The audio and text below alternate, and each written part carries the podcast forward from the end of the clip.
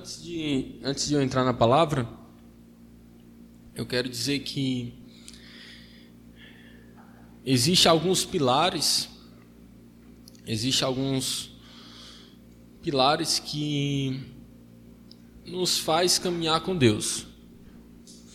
Aí você me pergunta quais pilares que fazem eu caminhar bem com Deus. O primeiro pilar é a santidade.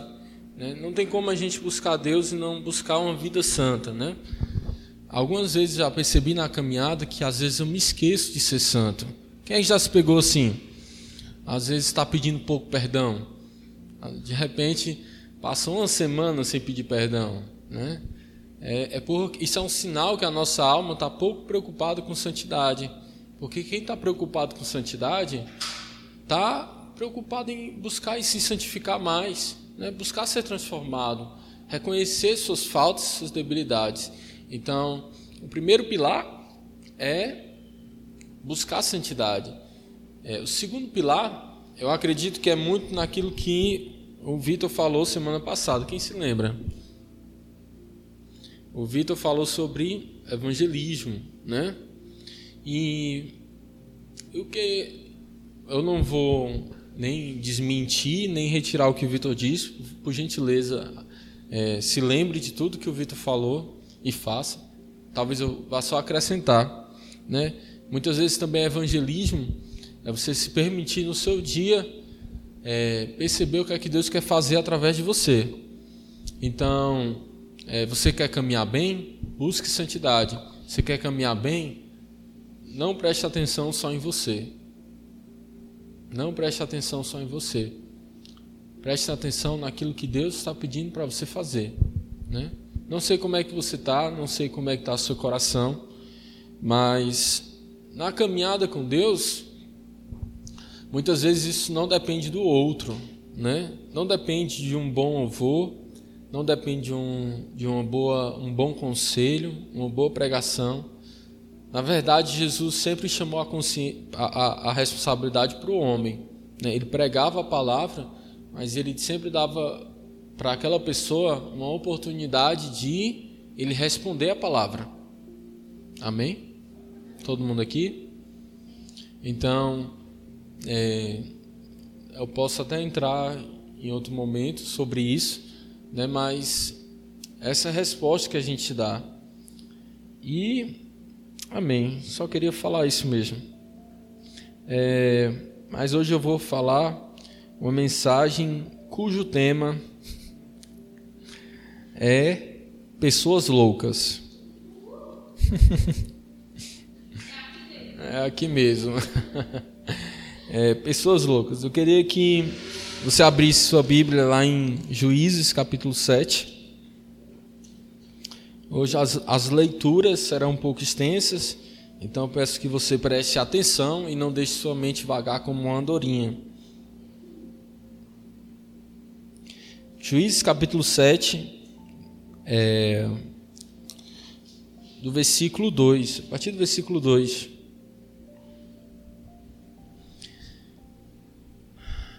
É, Gideão tinha é, juntado um exército e e Deus fala com ele.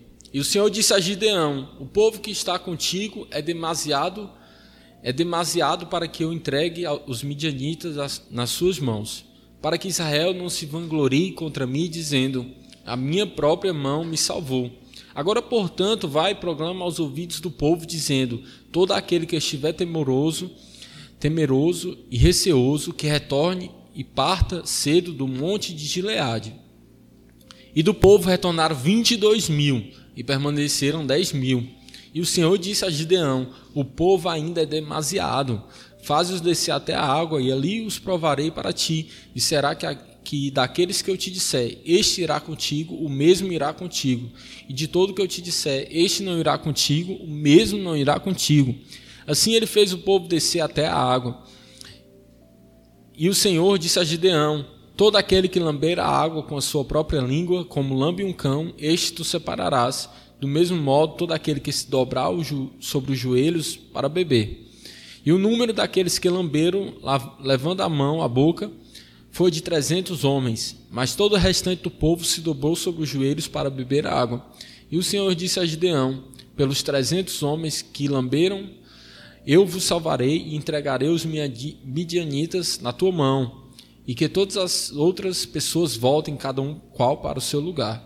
Assim o povo tomou provisões em suas mãos e suas trombetas e ele enviou todo o restante de Israel, cada homem para a sua tenda, e reteve aqueles trezentos homens, e o exército de Midian estava debaixo dele, no vale. E sucedeu que na mesma noite o Senhor lhe disse: Levanta-te e desce ao exército, pois eu o entreguei na tua mão. Mas se temeres descer, desce com pura teu servo até o exército. E tu ouvirás o que eles dizem, e depois disso as tuas mãos serão fortalecidas para desceres até o exército. Então ele desceu com Pura, seu servo, para a parte externa dos homens armados que estavam no exército. E os midianitas e os amalequitas e todos os filhos do Oriente se espalhavam ao longo do vale como loucustas em multidão. E os seus camelos eram inumeráveis, como a areia na beira do mar, pela sua multidão.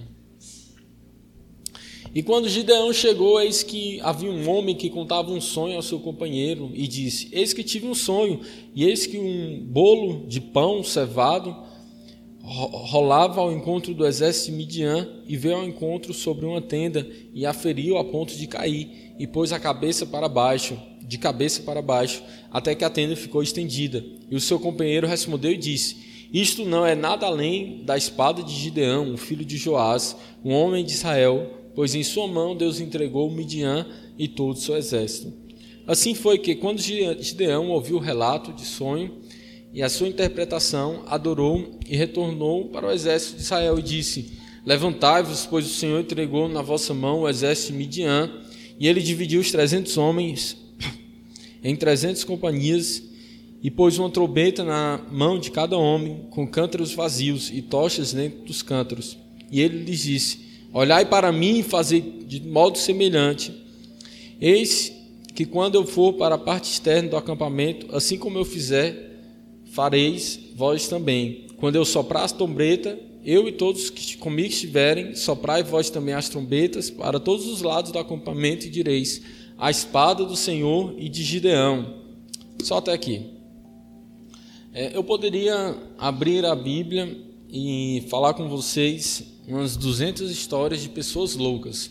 Mas eu quero eu quero falar sobre começar, né, começar essa mensagem falando sobre Gideão, porque Gideão é um cara muito doido, né? Foi, um, foi uma pessoa muito louca. Se você parar para olhar assim, o cara foi de uma forma surreal, muito radical e louca. Em que sentido? Deus fala com ele, eles estão passando por uma miséria muito grande, por causa de ataques do exército de Midianita, né, que todo ano vinham e roubavam todo o seu alimento. Imagina aí, todo mês você recebeu seu salário e um ladrão vem e rouba. Eu vou repetir. Imagina aí, todo mês quando você recebe seu salário, um ladrão vem e rouba. Isso seria bom ou mal? Você entrar em desespero? com certeza você ia entrar em desespero. Meu Deus, como é que eu vou pagar minhas contas? Como é que eu dar, dar de comida? E era assim que eles estavam vivendo. Eles estavam, meu Deus, o que é que está acontecendo? Quando quando a gente vai receber o salário, que era as plantações né, da época, era o salário deles. A maioria deles viviam disso. Então, vinha lá a galera e fazia rapa.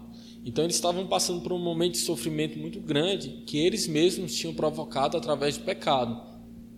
E Deus aparece a Gideão e diz: Gideão, o Senhor é contigo, vai nessa força. E esse momento Gideão toma força né, nos capítulos anteriores e convoca todo um bocado de homem de Israel. E a Bíblia fala aqui que era 32 mil, né, se não me engano, ou é 30 mil. Então Deus fala para Gideão: Gideão, isso é muito.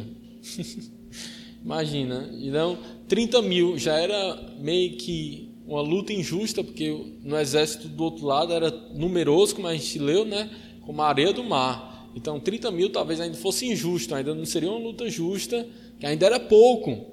E Deus fala: Gideão é muito, é muito. Se acontecer uma vitória, talvez o pessoal diga que era porque tinha muita gente. Então, vamos fazer uma peneira aí. Aí começa a peneira de Deus. É, se quem tiver com medo, pega o beco. A maior, dois terços estavam com medo. Dois terços foram embora. Aí Deus faz mais um truque e que manda outros 96% embora. Fica só 300. Imagina, imagina, para para pensar se Gideão não foi uma pessoa eu, eu admiro, por quê? Porque eu olho para mim, será? Será? Talvez sim. Não, também não vou me menosprezar a tal ponto de pensar, nossa, com certeza. Não, talvez as circunstâncias, talvez sim. Mas presta atenção no que Gedeão fez. Ele com 300 homens, ele, ele teve a loucura, a coragem de uma coisa totalmente louca também ele fez, né? De vencer toda aquela guerra, porque ele só entra no acampamento e, e quebra uns vasos, como se estivesse fazendo barulho, toca a trombeta e vai pela espada de Gideão, e, e, o pessoal fica todo doido, doido, e, e a galera começa a se bater, não sabe mais quem é um amigo e tal. Eu, na minha mente racional, pensaria, na hora que eu entrasse, eu ia olhar, o que eu pensava, né? Se eu fosse lá na hora, é, se eu tivesse lá com Gideão, beleza, eu vou gritar e tal, mas o pessoal vai olhar para mim e vai me matar e pronto, acabou a gritaria. então, é, mas Gideão não. Gideão acreditou que essa loucura ia dar certo. E ele arriscou a vida de 300 homens no meio de um acampamento onde tinha milhares de pessoas contra eles. Eles arriscaram, entraram cada um de uma banda, né? imagina uma roda, cada um entrou num lado. E eles, com isso, eles trouxeram libertação para aquele momento. Então, a Bíblia ela está recheada de pessoas que fizeram loucuras para Deus, pessoas que não somente fizeram loucuras para Deus, mas fizeram loucuras naquilo que eles precisavam fazer, loucuras nas suas vidas, loucuras, é... enfim, pessoas loucas, são pessoas loucas, né? Loucas para o mundo, né? Eu vou explicar mais você não entender que eu estou chamando realmente eles de retardado. Eu não estou chamando eles de retardado, amém? Amém? Todo mundo entendeu, né? Então, é... e, e se você parar para prestar atenção, não foi Deus que fez a loucura. Deus é, apenas instruiu, né? Uma coisa louca. Mas quem fez foi o homem a ação, a ação de ir até lá. Mas claro que Deus que trouxe libertação. Mas quem tomou a decisão de fazer ou não foi o homem. Foi o homem, ele que, que decidiu, ele escolheu, o Gideão escolheu. Afinal, nós não somos marionete, ou somos? Tem alguma marionete aqui? Não. Então, o homem escolheu. Né? O massa é que nessa história não é como, por exemplo, no caso de Moisés, não é o pessoal passando pelo Mar Vermelho e de repente o mar é que mata todos os egípcios. Né? Não é igual. Aqui é, como, é, é uma ação mais direta do homem junto com Deus. Né? Não é uma ação de Deus, não é algo que você diga assim, é, como no, no caso de Samuel. É, Samuel orou e, e, relâmpago e tal. Foi o relâmpago e tal que fez isso, mas aqui não, foi o cara lá que meteu. Eu sei que tudo isso tem a mão de Deus, claro que tem. Se não fosse Deus, nada disso aconteceria. Mas eu escolhi essa em particular por causa disso também, porque para a gente não ficar pensando, não, é porque Deus fez, não é porque foi algo assim sobrenatural, né? Um anjo carregou o Gideão até o acampamento e começou a cantar com o Gideão também no ouvido dele, e Gideão só ia repetindo as palavras que escutava do anjo. Não foi isso, né? Não foi isso. Então, é, e, e, se a gente for ver na Bíblia, é, a Bíblia é cheia de histórias, cheia de histórias. E o mais interessante que eu acho que você não vai ver uma história repetida. Você não vai ver uma história repetida. A história de Moisés não foi igual a de Gideão, que não foi igual a de Josué, que não foi igual a de Davi, que não foi igual de um profeta, que não foi igual de um servo de Deus, que não foi igual ao Novo Testamento.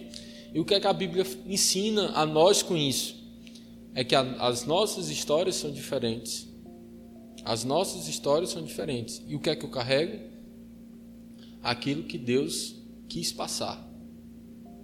Quando eu olho para uma história dessa, ou para qualquer testemunho, seja de hoje, seja de ontem, eu presto só atenção naquilo que Deus quer me passar, porque parece que Deus não faz duas coisas exatamente iguais.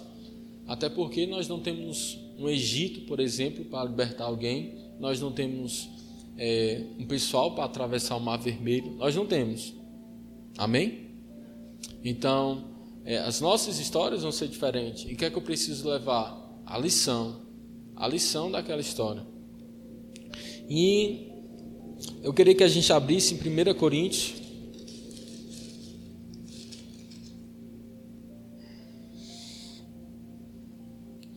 Capítulo 1.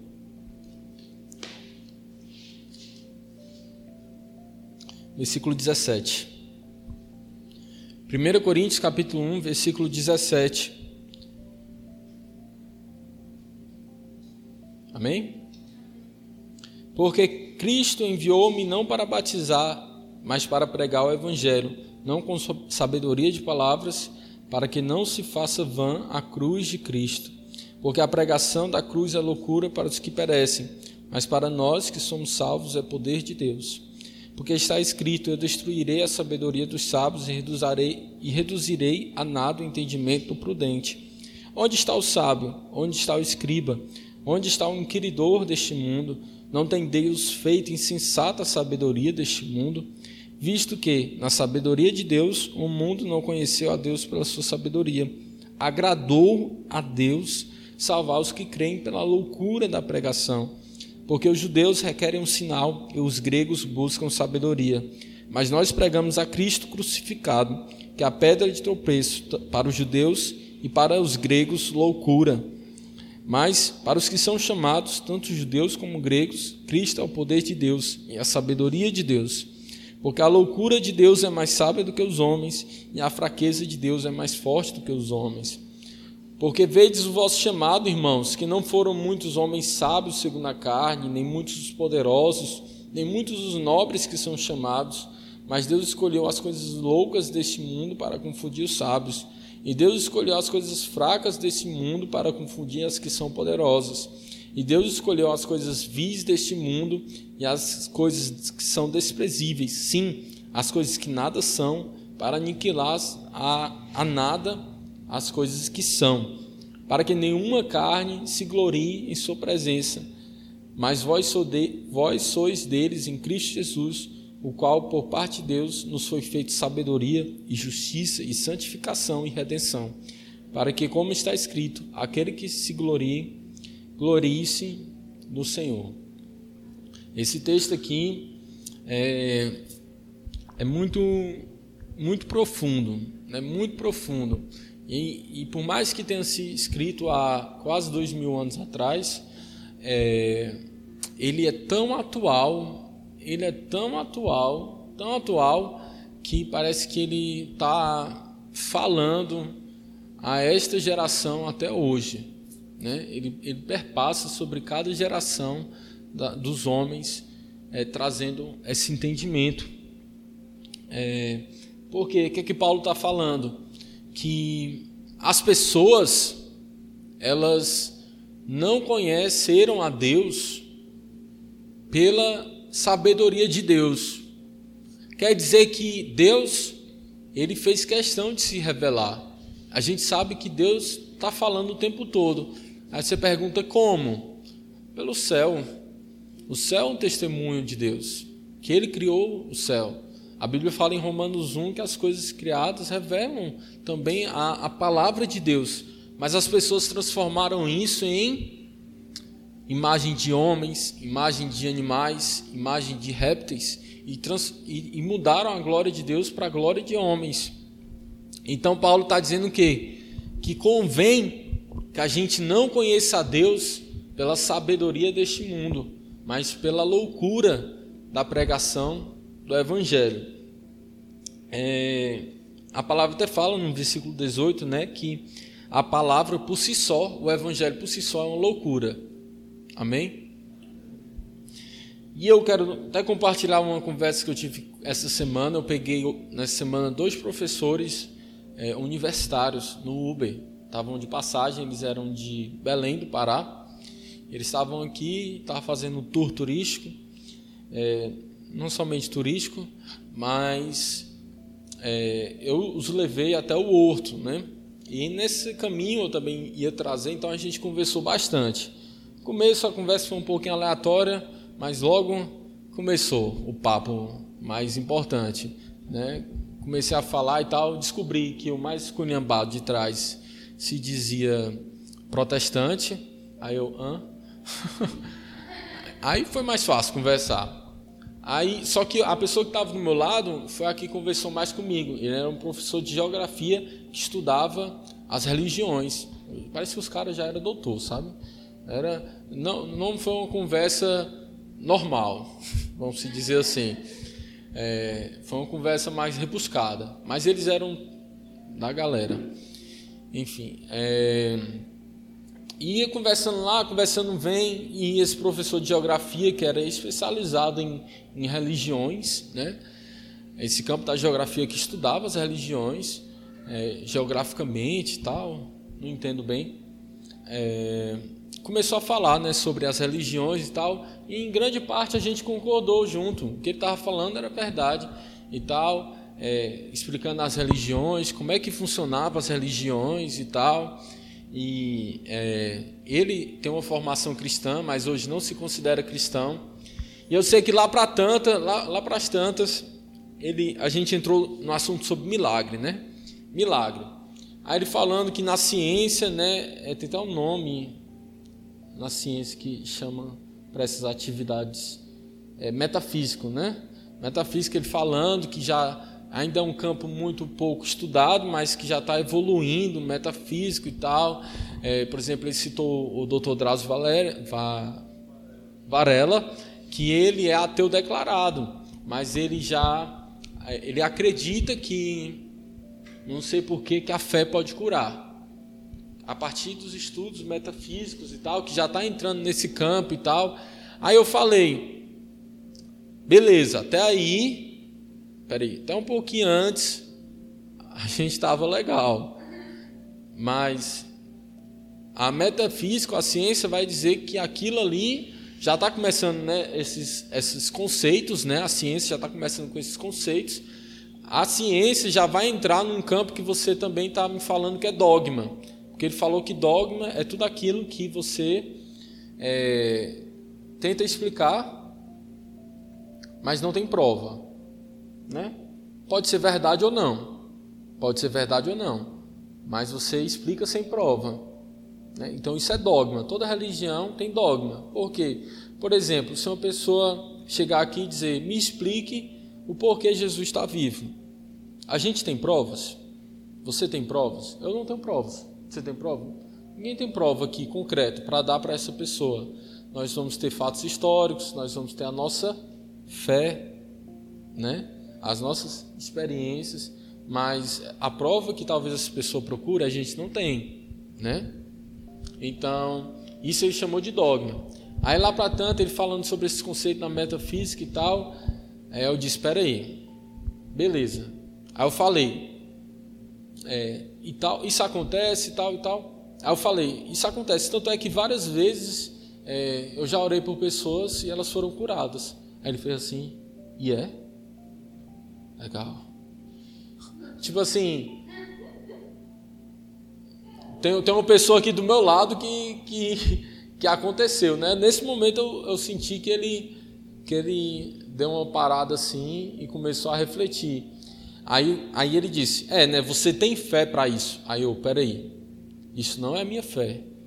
Você, a, a ciência diz que foi a, a, a fé do que existe dentro do homem que provocou isso. Eu digo que foi Jesus que fez isso, que está vivo e que fez isso. E nesse momento eu percebi o grande espaço que há entre mim e ele.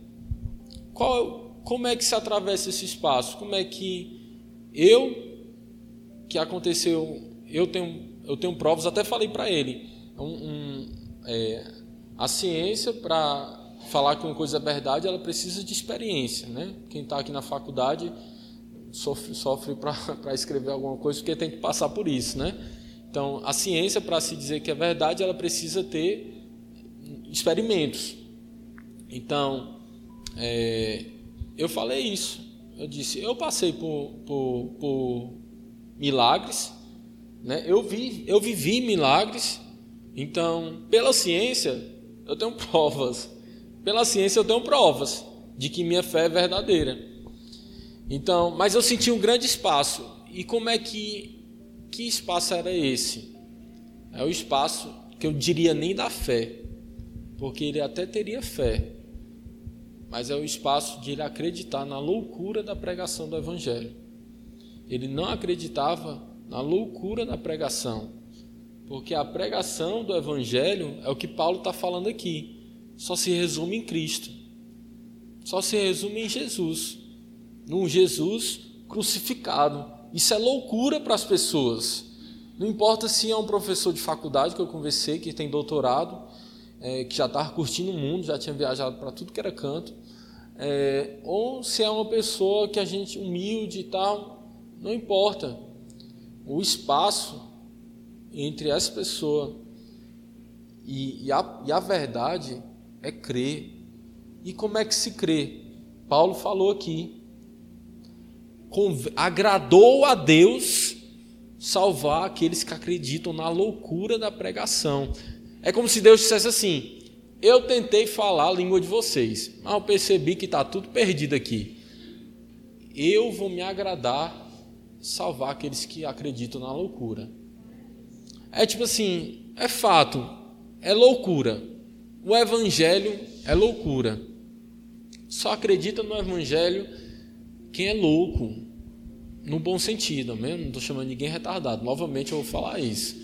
Não estou chamando ninguém de retardado, mas é loucura. Como é que eu posso acreditar que Deus, existe um Deus que veio em carne, ressuscitou, perdoou os meus pecados, vai me levar para o céu, já habita dentro de mim, já habita dentro de mim e está me transformando todo dia.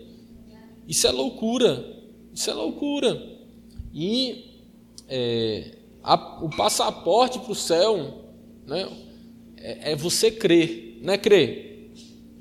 Mas como é que crer sendo sábio? A Bíblia fala que não dá certo. Tem que ser louco. Mas vamos, vamos avançar, vamos avançar. É, e, a Bíblia fala aqui, né? Deus escolhe, olha a classificação das pessoas que Deus escolhe. Deus escolhe os loucos, os fracos, os vis, os desprezíveis e os que são nada. São cinco tipos de pessoas que a gente encontra nesse texto. Vou repetir: os loucos, os fracos, os vis, os desprezíveis e os que são nada. Queridos, essas são as pessoas que Deus escolhe. Essas são as pessoas que Deus escolhe. Ah, João, Deus escolhe outro tipo de pessoa. Eu não estou falando de, exter, é, de algo externo, amém? Eu não estou falando aqui, ah, só quem é assim é quem é, sei lá, mora na rua, ou quem é muito humilde. Não estou falando disso. Tanto é que todos nós, independente da nossa classe social, éramos pobres, cegos, nus, sujos, miseráveis.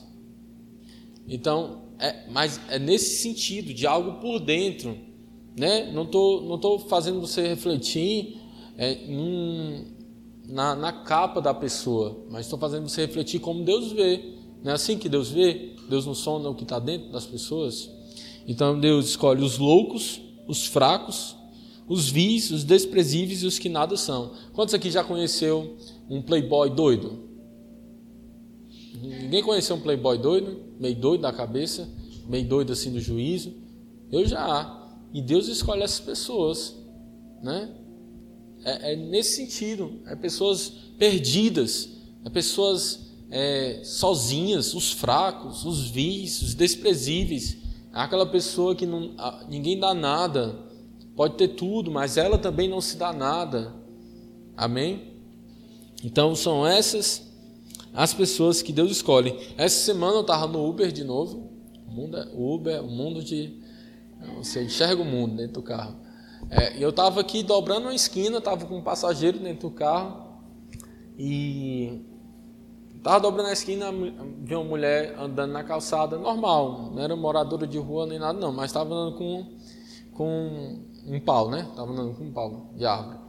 Aí ela falou bem alto: Pode vir, que eu tenho um pau e a Bíblia é sagrada. a pessoa que estava atrás de mim no carro falou, deu aquela risadinha, tipo assim, eita doida. Mas, mas eu fiquei. É eu fiquei. Eu fiquei, é, é, essa aí não é, não é tão doida não. Por quê? O que, é que ela falou de demais? Presta atenção. Ela falou bem alto que ela tinha um pau e a Bíblia é sagrada. E, na, e, e eu, e eu fiquei até fiquei contente, sabe, de perceber que eu estava começando a enxergar a forma certa as pessoas. Porque o que é, o que, é que faz aquela mulher não estar tá falando a verdade? Se está sendo inspirada por Deus.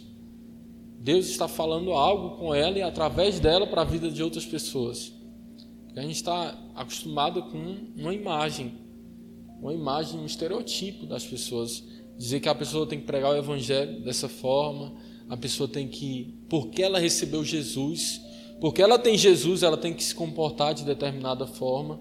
Mas não, a mulher disse: pode vir, que eu tenho um, cabo, um pedaço de pau e uma Bíblia sagrada. E ela não estava com Bíblia, ela estava querendo dizer que ela tinha a Bíblia dentro dela.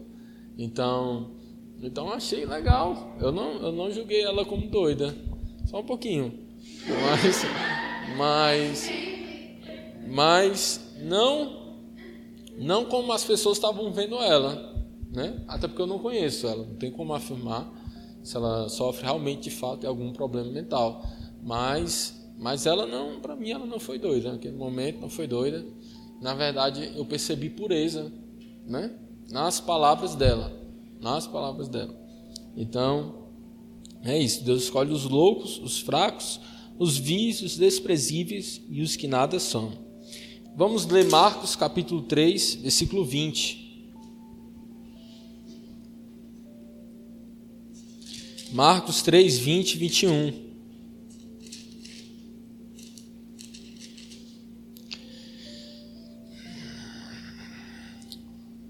Marcos capítulo 3, versículo 20 e 21. E a multidão vinha junto outra vez, de tal modo que eles não podiam comer pão. E quando seus amigos ouviram isto, saíram para o prender, porque eles diziam: ele está fora de si. Isso ele está, é, a Bíblia está falando de Jesus, tá? Jesus ele estava pregando tanto, Jesus ele estava fazendo tanta coisa, Jesus não, conseguia nem comer. E os amigos de Jesus, a gente sabe quem eram esses amigos, eram os discípulos, eram amigos que ele tinha, disse: Vamos prender. Oi? Os parentes. Pois é, os parentes, é, pessoas chegadas a ele, dizem: Eu vou prender esse cara e vou dar de comer para ele. Porque ele diz que está fora de si. Tem, tem outros evangelhos que Jesus vai fala: é, Minha mãe e meus irmãos não, não são esses de sangue, não, é quem está aqui comigo. Então, Jesus, nesse momento, ele está dando uma de doido para as pessoas. Ele é muito doido. É, quantos aqui, acredito que é, todos, talvez todos, talvez não, não sei, eu não tive. Né? É, é uma mãe que dizia assim: para de brincar e vem comer, né? vem comer, é, porque senão a chibata come aqui. Porque ela estava preocupada com você comer, né? Você tinha que parar de ficar dentro da piscina, tinha que parar de jogar bola, tinha que ir para comer. E Jesus estava se comportando assim, o que é natural para as pessoas, uma expressão, uma expressão de cuidado, mas para Jesus não era uma expressão de cuidado, porque ele queria fazer aquilo. E Jesus não errou em nenhum dos seus momentos. E Jesus, mesmo passando fome, o que é loucura para as pessoas, mesmo se sacrificando, o que é loucura para as pessoas, ele estava fazendo isso. E Jesus, você pode ver que às vezes ele era muito sensato, a ponto de impressionar as pessoas, né? Olha, veja como o discurso deste é, é com autoridade e tal, ele impressionava as pessoas. Em outro momento, Jesus dava um choque de realidade nas pessoas. Dizia assim: Não, esse cara está me mandando comer do seu corpo, e ele, vai, ele é canibal, né? ele está me mandando beber do seu sangue, e Jesus ainda confirmava, e Jesus não explicava para eles, não explicava que eles estavam falando de uma simbologia, porque ninguém ia comer do corpo dele, mas Jesus não falava, é incrível, por quê? Porque Jesus não é, é essa, essa figura que muitas vezes a gente expressa dele, porque ele é a imagem de Deus, e Deus, novamente, agradou a Deus salvar aqueles que acreditam na loucura do Evangelho. Tanto é que ficaram só 12 no final que entenderam. Sem Jesus explicar, 12 que entenderam. Mas uma multidão não entendeu. Então Jesus ele é esse exemplo de é, sensatez, insensatez assim, é, a, a ponto de vista humano, muito grande. Tanto é que ele causava choque, admiração. Né? Outro momento, Jesus estava pregando lá em João, capítulo 10, se eu não me engano, Jesus pregou no final da pregação, uns diziam: "Tá vendo? Ele tem demônio. É demônio nos coros dele". Mas os outros diziam: "Não é demônio não. Como é que um demônio pode curar uma pessoa paralítica?", né? No João 10 não. Enfim, é, como é que ele pode curar? Então, tinha tinha esse clímax, né? E Jesus é a imagem do Deus invisível. Então, Jesus veio pregar um evangelho de loucura o próprio Jesus é, fazia coisas loucas. E por que eu estou falando isso também a respeito de Jesus? Porque existe na minha e na sua vida loucuras que a gente vai fazer por Deus, ou que a gente fez, ou que a gente vai fazer, ou que vai fazer, enfim, é, que não vão ser compreensíveis com a razão humana. Quantos aqui conhecem pessoas que jejuam 40 dias?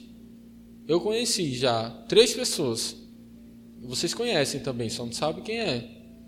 A Elane, a Elane todo ano jejua 40 dias. Vai falar isso para a pessoa normal? Vai falar, ela vai dizer primeiro, o corpo não aguenta três dias de água sem água e dez dias sem. Né? Vai falar algo do gênero, base que um dia ela ouviu alguém falar, dizer que os órgãos vai pifar, a pessoa vai ter um curto e tal. Não, mas ela faz. E está viva. E está viva, e muito bem viva vivíssima. Então, todo ano ela faz isso. E aí? Expliquem. Não tem explicação. Então, vai ter momentos onde Deus vai se mostrar muito sensato para as pessoas. Tanto é que o livro de Provérbios também expressa a sensatez de Deus. Ele é muito sensato, ele vai trazer conselhos práticos. Mas, ao mesmo tempo, vai ter momentos que Deus vai ser muito anormal anormal. Essa palavra também se encaixa. Ele é anormal. E Jesus também veio trazer isso. Né? Veio trazer esse padrão. É anormal os discípulos quererem morrer. É anormal uma pessoa querer morrer. É anormal é, uma pessoa entregar a sua vida por uma causa que não tem recompensa quase é, nossa maior recompensa é no céu. Amém? Quantos creem nisso? Tanto é que Paulo fala em 1 Coríntios capítulo 15 que se a gente viver só para essa vida, a gente é os mais miseráveis deste mundo. Então, nosso maior, nosso maior galardão, descanso, o presente, está lá no céu. É quando a gente de fato vai se encontrar com Jesus. Né? Por enquanto, eh, nós estamos aqui passando por essa terra com um propósito. Enfim, continuemos. É... E eu quero dar alguns pontos específicos a respeito disso. É, primeiro, eu quero falar que é, nós somos chamados pela fé. A moeda do céu é fé. Fala assim comigo: a moeda do céu, moeda do céu é fé o, o céu responde à fé. Amém? Não responde a obras. O céu não responde a obras. O céu responde à fé. Tanto é que na história de Gideão e aqui nessa palavra, Paulo fala, Deus falando, para que ninguém se glorie. Como é que a gente se gloria? Exceção. É quando eu lavo uma cadeira e chega alguém e diz: Hum, tá bem limpinha. Aí você. Hum. É a partir de uma ação, não é isso? É algum elogio que você recebe por uma ação que você fez, né? Ou então, né, dificilmente você vai receber um elogio por algo que você não fez, né? Mas é algo porque você fez. Então, o que é que Paulo está dizendo? Não é por nada não é por nada, não é pelo seu entendimento, não é pela sua sabedoria, para que ninguém se glorie. Então a moeda do céu é fé. A moeda do céu é fé. Nós somos chamados para viver uma vida de fé.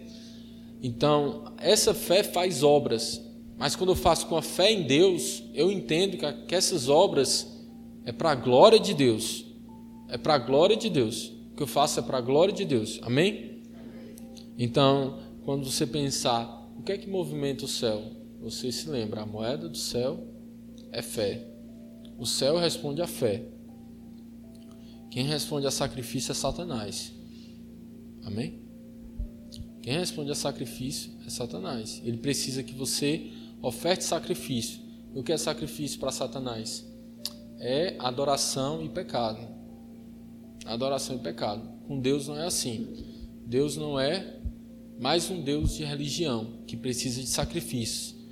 Deus veio se mostrar como o Pai que quer se relacionar. Amém? E ponto 2. Qual é o caminho para eu me tornar então sábio segundo Deus? 1 Coríntios capítulo 3. 1 Coríntios capítulo 3.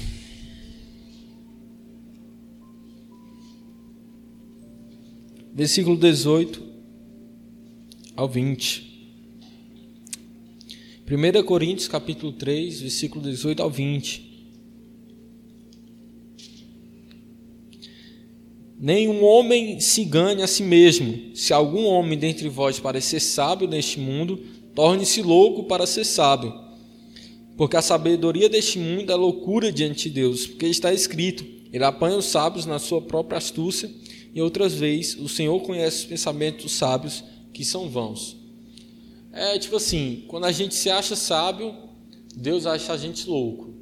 Quando a gente está sábio diante de Deus, o mundo nos acha louco. Então, qual é o dilema aqui? É você escolher o lado que vai ganhar. é escolher o lado que vai ganhar, né? É simples. Ah, Joel, mas eu não posso sofrer por causa das minhas opiniões em relação às coisas de Deus. Você pode, talvez você vá, como vergonha, como afronta, repreensão, só por você falar uma loucura de Deus. Mas Deus está falando: se você quiser ser louco, se você quiser ser sábio, torne-se louco. Amém. É, terceiro ponto nós nos gloriamos na cruz de Cristo. Não é na minha força, isso que eu já falei. Não é na minha força para que ninguém se glorie. Né? Nós não confiamos em nós mesmos. Amém? É, quarto ponto. É, Deus está chamando, nesses tempos, é, tanto os, está chamando os loucos, tanto de dentro como de fora. É, eu quis falar essa mensagem com um propósito. Não foi um propósito aleatório, porque eu acredito muito que nesse tempo Deus está chamando os loucos. Deus está chamando os loucos. Na verdade, Ele sempre chama, mas eu sinto, eu sinto um, um, algo da parte de Deus que Deus está chamando pessoas loucas, tanto de dentro como de fora. Eu vou explicar. Eu vou explicar primeiro que de fora, que fica mais fácil de trazer essa introdução. É, ser louco para as pessoas lá fora não está sendo muito difícil. Hoje em dia não está sendo muito difícil. Quantos aqui estão percebendo as coisas mudando muito rápido? Todos estão percebendo as coisas mudando muito rápido. Então, hoje em dia, ser louco está quase que fácil. Né? Está quase que fácil. Basta você falar a verdade. Não precisa nem trazer uma revelação, não, querido. Não precisa nem ser cheio da unção. Basta você falar a verdade. Que você já é louco. Então, Deus está chamando nesse tempo pessoas que vão falar a loucura do Evangelho. E cada vez que se aproxima do fim, mais vozes vão se levantar. Mais vozes vão se levantar para falar algo a este mundo, como resposta, como direção. E o que é que nós precisamos ter? A mensagem de Deus dentro de nós. A mensagem de Deus dentro de nós, para que a gente leve a mensagem para fora. E Deus está escolhendo pessoas loucas nesse mundo para falar a sua verdade lá fora. Então, você quer ser louco? É, é, basta falar a verdade. Fala a verdade. Chegue no seu trabalho, chegue na sala de aula, converse com alguém e fala a verdade, que você vai dar uma de doido. Você já vai dar onde doido. E muitas vezes nós retemos. Mas não é tempo de reter, né? Quando Deus, quando você perceber a oportunidade, fale, né? Isso é para todos nós. Isso é para todos nós. A minha, minha preocupação também no dia a dia é não perder uma oportunidade, é não atrapalhar o agir de Deus, é, é perceber o momento que Deus está querendo que eu, que eu fale a verdade, que eu seja louco, né? que eu não esteja pensando só em mim. Então, nesse barco, todos nós estamos. Amém? E Deus também está chamando os loucos de dentro, de dentro da sua própria igreja. Deus está chamando pessoas loucas.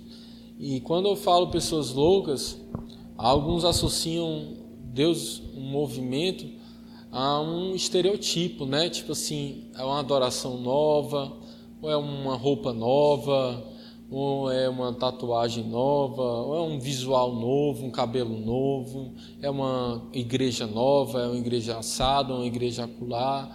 Não, não é isso. Não é isso. Mas existe algo que Deus está chamando pessoas de dentro, de dentro, para confundir e para trazer alinhamento para a sua própria igreja. Mas para isso precisa confundir, precisa haver essa distorção entre é, os próprios de dentro, os loucos, daqueles que estão perdendo um caminho. E acredito muito, ao falar isso, não é que Deus vai começar a fazer, Deus já está fazendo. Eu não, não caiamos no erro de Elias, né? Elias pensou que estava sozinho, quando na verdade tinha mais sete mil. Então, é, Deus ele não é sobre nós, é sobre ele. Então Deus já está fazendo, já existe. Não é para nós pensarmos, nossa, eu estou sozinho nesse barco. Não. Já tem uma ruma, já tem um bocado desse jeito. Mas é para que nós percebamos, percebamos. E aí? Eu estou carregando a mensagem de Deus dentro de mim, que é loucura, que é a mensagem do Evangelho mesmo porque quando Deus dá uma mensagem do Evangelho, o que é que cai? Aquilo que o Pai não plantou. Amém ou não amém? Então, muitas vezes são métodos, são é, consciências, são coisas que Deus não, não falou nem está falando. E convém que aqueles que trazem a pregação do Evangelho é, falem Amém? E para isso eu preciso carregar a mensagem do Evangelho dentro de mim. Porque senão eu vou só falar baboseira também. E a gente é uma igreja de profetas, amém? É...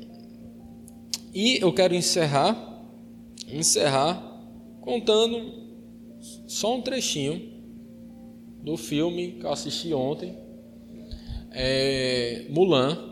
Eu vou, não vou dar spoiler, mas eu acredito que todos conhecem Mulan. 2020 está ótimo, está ótimo o filme Mulan 2020. mas eu vou contar só um pouquinho, um pouquinho. Não é spoiler, é óbvio que você todo mundo já sabe que ela ganha, né? Ou não? Ou não? Vocês acham que a princesa da Disney não ganha? Todas ganham. Todas ganham.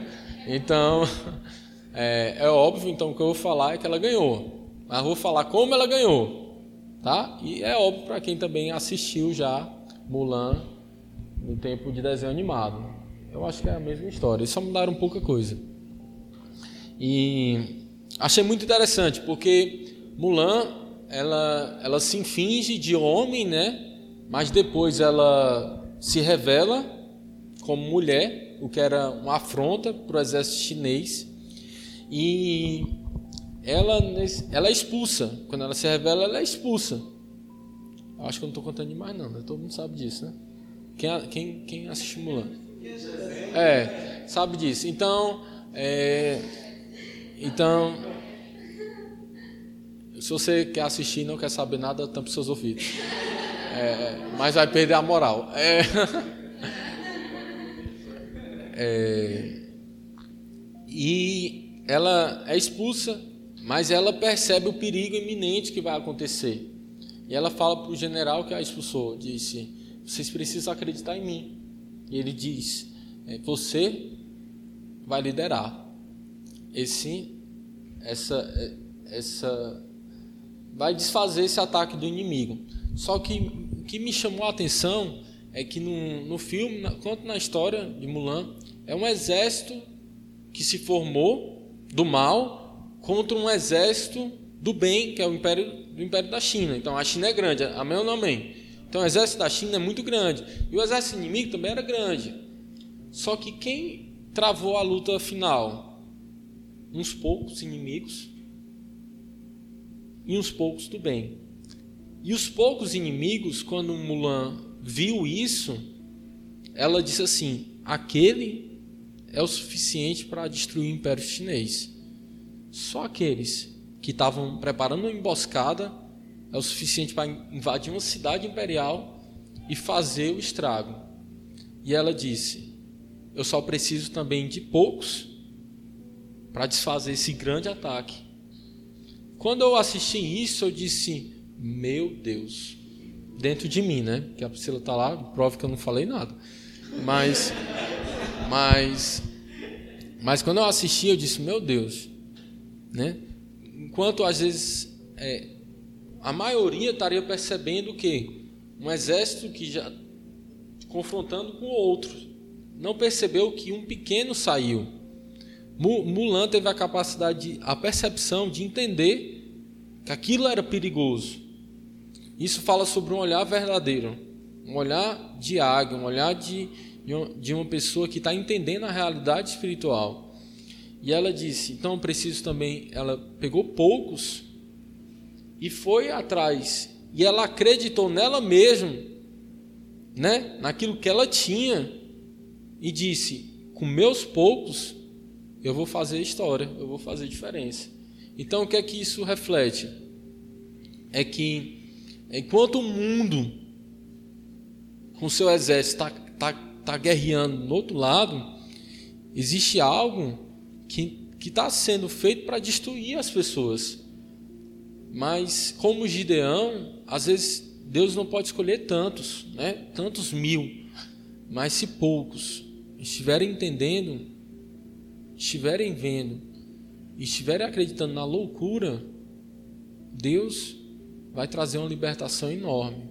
Eu achei isso, eu achei isso um puff na minha cabeça assim, porque, que nossa, é, primeiro que é, às vezes a gente é tão tapado para não perceber que aqueles poucos cavalos que se desviaram do exército eram suficientes para fazer alguma coisa de horrível né? Às vezes a gente é tapado, vocês estão entendendo, né? A simbologia. E às vezes a gente também não percebe que Deus dentro de nós, com esses poucos que nós temos dentro, ao nosso lado, é o suficiente para marcar uma história. Né? E a história de Mulan é exatamente sobre esse episódio, onde ela salvou o imperador. Poucos. Então ela fez algo surpreendente. Então, aos loucos do Evangelho, Deus faz algo surpreendente. Amém? Que sejamos esses loucos. Amém? É... Oremos.